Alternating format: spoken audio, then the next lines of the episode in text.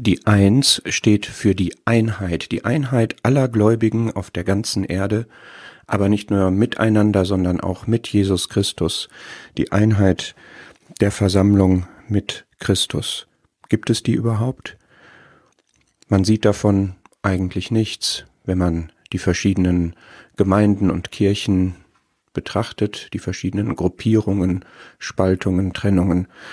Es ist aber so traurig das ist, ein super wichtiges und ein super schönes Thema.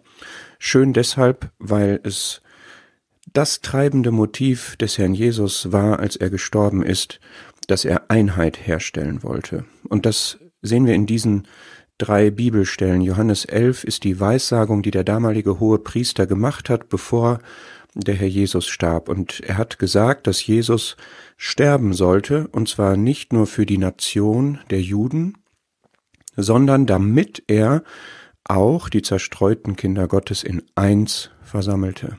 Es sollte ein Zentrum, eine Plattform, ein Boden, ein Fundament geben für alle Kinder Gottes. Und dieses damit ist eben die Zweckbestimmung seines Todes. Darum ging es ihm, nicht nur dich und mich zu erretten, nicht nur dich und mich individuell zu einem Kind Gottes zu machen, sondern alle zerstreuten Kinder Gottes in eins zu versammeln.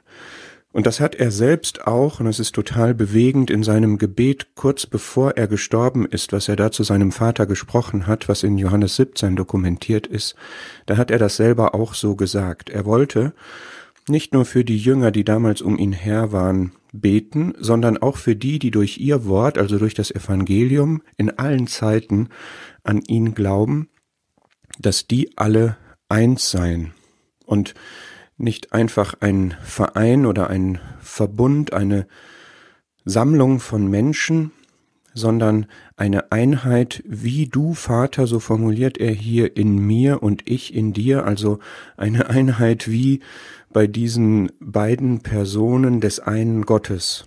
So soll die Einheit sein, also eine wesensmäßige, eine tiefgehende, ja, eine innige, eine intime Einheit damit auch sie in uns eins seien. Und jetzt folgt noch ein damit, nämlich damit die Welt glaube, dass du mich gesandt hast. Das war etwas, was der Herr im Sinn hatte, dass wenn man eine solche übernatürliche, unerklärliche Einheit von so verschiedenen Menschen sieht, dass man dann glaubt, dass da etwas Größeres, etwas Göttliches dahinter steckt, nämlich der Herr Jesus, der diese Einheit hergestellt hat und sie auch aufrecht hält durch seinen Geist. Und ich glaube, das Gegenteil ist auch wahr, dass wenn wir diese Einheit nicht zeigen, wie es im Moment und schon ganz lange der Fall ist, dass das eben auch ein Hindernis ist für den ein oder anderen, das zu glauben. Was aber wahr ist, dass es eine geistliche Realität der Einheit aller Kinder Gottes gibt. Der Herr Jesus hat dafür alles gegeben, das sagt er selbst in diesem Gleichnis aus Matthäus 13, dass da ein Kaufmann ist, der eine sehr kostbare Perle findet, eine, eine einzige, sehr kostbare Perle, und die Perle hat ihre Schönheit ja nur aus ihrer Ganzheit.